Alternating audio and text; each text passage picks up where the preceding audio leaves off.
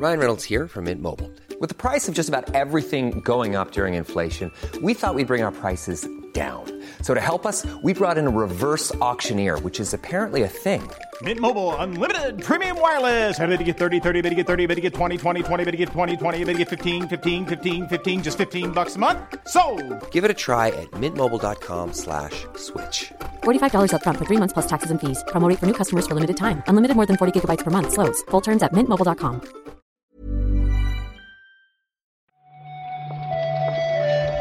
Buenos días, bienvenidas, bienvenidos a esta nueva recarga activa, la del jueves 25 de noviembre.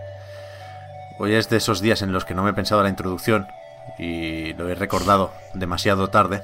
Así que, help. ¿Qué tal, Marta? Marta Trivi. Hola, Pep, buenos días. Muy bien, me- ya te dije que esta semana iba a ser buena, lo está haciendo y además el tiempo así lluvioso otoñal acompaña. ¿Tú qué tal? Pues dormido. Yo estoy en... O sea, es- estoy durmiendo demasiado bien. Esto es un problema también. Entre la mantita y la lluvia, pues cuesta salir de, de la cama. Pero bueno, como todos, al final tenemos que ponernos en marcha. Vamos allá con las noticias.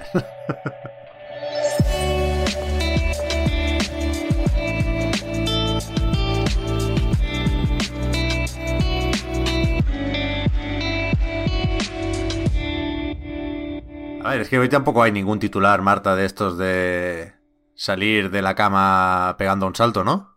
Se ve que Bobby Kotick no ha hecho nada esta noche. O sea, ayer estuvo tranquilo, entonces hoy no tenemos nada de qué hablar. Hostia, y, y- y nadie ha comprado un estudio, con lo cual nos vamos a tema ventas para decir que Pokémon Diamante Brillante y Perla Reluciente son el mejor debut de la saga en Switch en Japón. Que parece muy rebuscado, ¿no? Como eso del récord Guinness cogido con pinzas. Pero, joder, está bastante bien. En realidad, han vendido un montón. Claro, en solo tres días, es decir, entre el 19 y el 21 de, de noviembre, han superado el millón trescientas mil eh, unidades de, de copias. Y quieras que no, pues es para estar relativamente contento. Por otro lado, Pep, no te voy a decir lo que yo opino de esto. Pero a quien le interese, pues lo tienen a Nice. Ya, ya, y lo comentamos mañana también en el podcast Reload, pero es verdad que el parque de consolas ha crecido, en Japón creo que hay ahora 22 millones de Switch, eh, pero también es verdad que esto es un remake y que estas entregas dentro de la franquicia suelen vender un poco menos que, que los títulos originales, ¿no?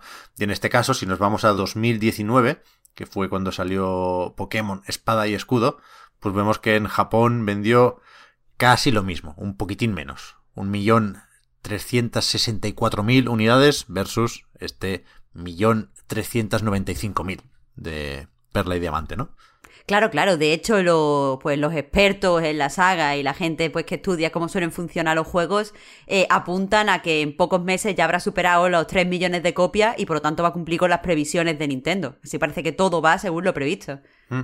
Si este arranque, digamos, es indicativo de algo y si en el resto del mundo se vende igual de bien que en Japón, pues podemos pensar en eso, ¿eh? en unos números similares a los de Pokémon Espada y Escudo, que ahora mismo lleva más de 20 millones de copias vendidas. Con lo cual, ja, no, no se va a notar tanto lo de sacar este remake más o menos pegado al Arceus, que ve- veremos cómo funciona también.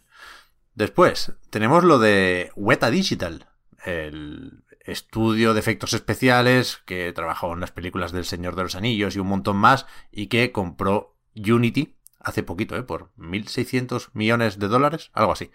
Total, que han publicado una oferta de trabajo en la que dicen que su división de jueguicos está haciendo uno basado en una franquicia tocha.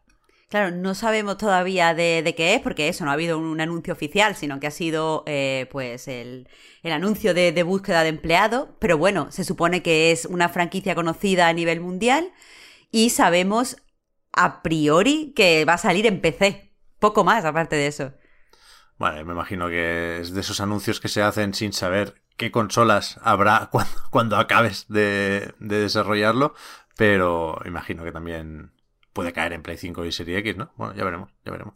Pero que yo no sabía que, que hacían juegos siquiera, con lo cual tiene más sentido ahora, quizás, eh, la morterada que, que soltó aquí la gente de Unity. Y ayer se habló bastante de esto. Bueno, yo, yo, lo vi mencionado un par de veces en Twitter y otras tantas en foros, ¿eh? Pero se ve que comentando su último informe financiero, los resultados de la primera mitad del año fiscal, el presidente de Square Enix, Yosuke Matsuda, dijo, entre otras cosas, que Neo The World Ends With You ha vendido por debajo de lo esperado. Underperformed, como dicen en inglés.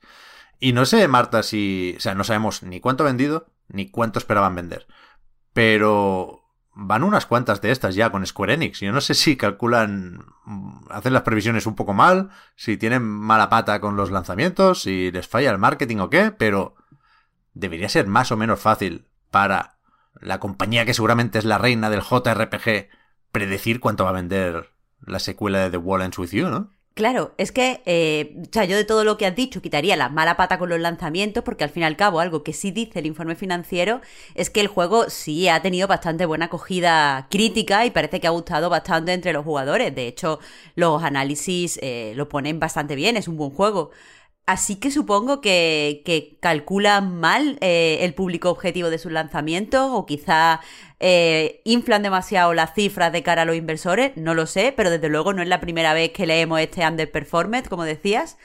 Y, y, bueno, supongo que eso es exactamente lo, lo, que se tienen que mirar. Al fin y al cabo, lo, los JRPG son un poco lanzamientos de nicho, los quieran ellos o no. Mm, yo le daría un consejo al señor Matsuda, que es que ahora que viene el Black Friday, mire por ahí las previsiones de ventas de Babylon's Fall y le aplica un descuento. ¿Sabe? Que, la, que las baje un 50% más, más o menos. Así nos ahorramos todos los disgustos, vaya. Creo que no tenemos que dar esta noticia dentro de, de unos meses. Me Ya parece veremos. bien, Pep. Igual damos otra. Pero, pero bueno. Eh, seguimos en Japón, porque se ha publicado ya el esperado parche para Next Gen de Kimetsu no Yaiba, del juego de Guardianes de la Noche, que trae un par de demonios, eh, los incluye, quiero decir, en el plantel de luchadores, y los esperados 60 frames por segundo se quedan un poco a medias, porque solo funcionan con la campaña, no funcionan con el online, que es donde está el pique, está el competitivo y hacían más falta, creo yo, estos 60 frames. Pues aquí tengo poco que decir, Pep. Tú has probado el juego, así que, que te toca a ti decirnos si el parche es tan esperado como, lo, como tú mismo has dicho. O era algo que no. Yo, yo creo que está guay porque molan las incorporaciones, molan los nuevos personajes. Y, y si tienes que comprar ahora el juego, pues, pues sí, aunque sea para jugar la campaña, mejor jugar la 60 que a 30. Pero no tiene mucho sentido para la gente que lleva ya unas cuantas semanas con el juego y llevaba esperando esto de los 60 frames para ponerse en serio con el online. Pues no sé si aquí es un problema con el crossplay, con el netcode o qué, pero es un poco desastrito hasta qué punto se queda a medias este juego. Que yo creo que ha funcionado bien, ¿eh? Por supuesto, porque tiene mucho tirón el amigo Tanjiro, pero debería haber hecho mucho más, creo yo, desde el primer momento. Así que nada, eso es una noticia pequeñita al final, ¿eh? No, no tiene mayor importancia. Quizás, sí, acaba teniendo, esperemos que no, ¿eh?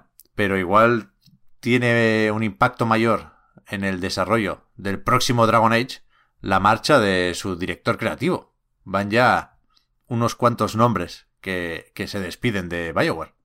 Claro, aquí la salida, o sea, la persona que se va en este, en este caso es Matt Goldman, que ha sido, eh, pues eso, director creativo, ha trabajado en Dragon Age 4 y deja eh, Bioware después de 23 años trabajando allí. La noticia eh, no se ha anunciado de forma oficial, sino que se ha filtrado a través de un correo electrónico que se ha enviado al personal, donde básicamente eh, se dice que, o sea, como si fuera un divorcio, que esto es una separación de mutuo acuerdo y que, eh, bueno, ellos seguirán apostando, eh, desde BioWare me refiero, eh, por mm, crear juegos de calidad y tal, pero vamos, ya sin, sin Matt Goldman. A ver qué pasa aquí, porque yo no entendí en su momento la jugada de anunciar un nuevo Mass Effect cuando todavía no habíamos visto nada del próximo Dragon Age, o casi, casi, casi nada. No sé si tendrán algo para enseñar en los Game Awards, que es donde suele aparecer este Dragon Age, pero la cuestión es que, de nuevo, eh, no sé si en BioWare tienen personal suficiente después de Anthem como para tener estos dos proyectos en principio tan grandes desarrollándose en paralelo. Pero a mí me, da la sensación desde fuera como que está empujando un poco más Effect, ¿no? pareciera que quiere casi adelantar al otro proyecto porque ayer eh, leíamos que la jefa de Amazon Studios, Jennifer Salky, confirmó que están a punto de cerrar un acuerdo para eh, trabajar en una serie de Mass Effect. Entiendo que lo suyo sería hacer coincidir esto con el lanzamiento del juego y es más rápido en general mm, hacer una serie que hacer un juego. Y no sé, no, no, pinta especialmente bien la cosa con este Dragon Age, vaya. Al final, esa es la sensación que tenemos todos.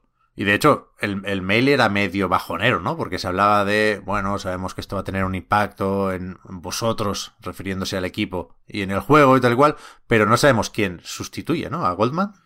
No, no han indicado absolutamente nada. Supongo que eso es algo que se diría cuando, o sea, o se dirá cuando se anuncie oficialmente. No sé por qué no lo han hecho. Eh, así que, que nada, tendremos todavía que esperar un poquito. Y hasta aquí las noticias que hemos eh, escogido o recopilado para hoy. Vamos a ver cuáles metemos en la recarga activa de mañana, que será ya la última de la semana. Vamos equipo. Eh, gracias Marda por haber comentado la jugada y hablamos ahora. Muchas gracias a ti Pep. Hasta mañana.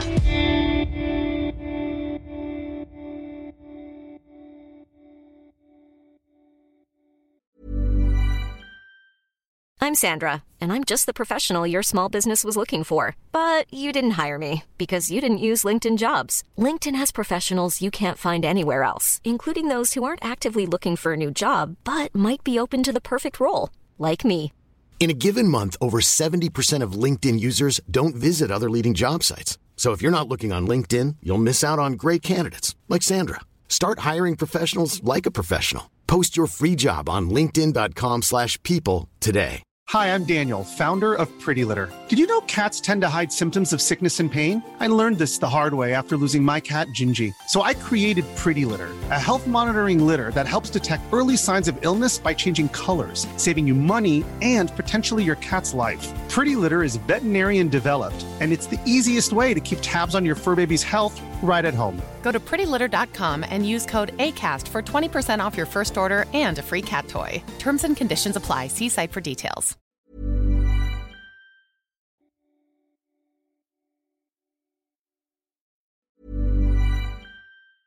Hi, I'm Daniel, founder of Pretty Litter. Did you know cats tend to hide symptoms of sickness and pain? I learned this the hard way after losing my cat, Gingy. So I created Pretty Litter, a health monitoring litter that helps detect early signs of illness by changing colors, saving you money and potentially your cat's life. Pretty Litter is veterinarian developed, and it's the easiest way to keep tabs on your fur baby's health right at home. Go to prettylitter.com and use code ACAST for 20% off your first order and a free cat toy. Terms and conditions apply. See site for details.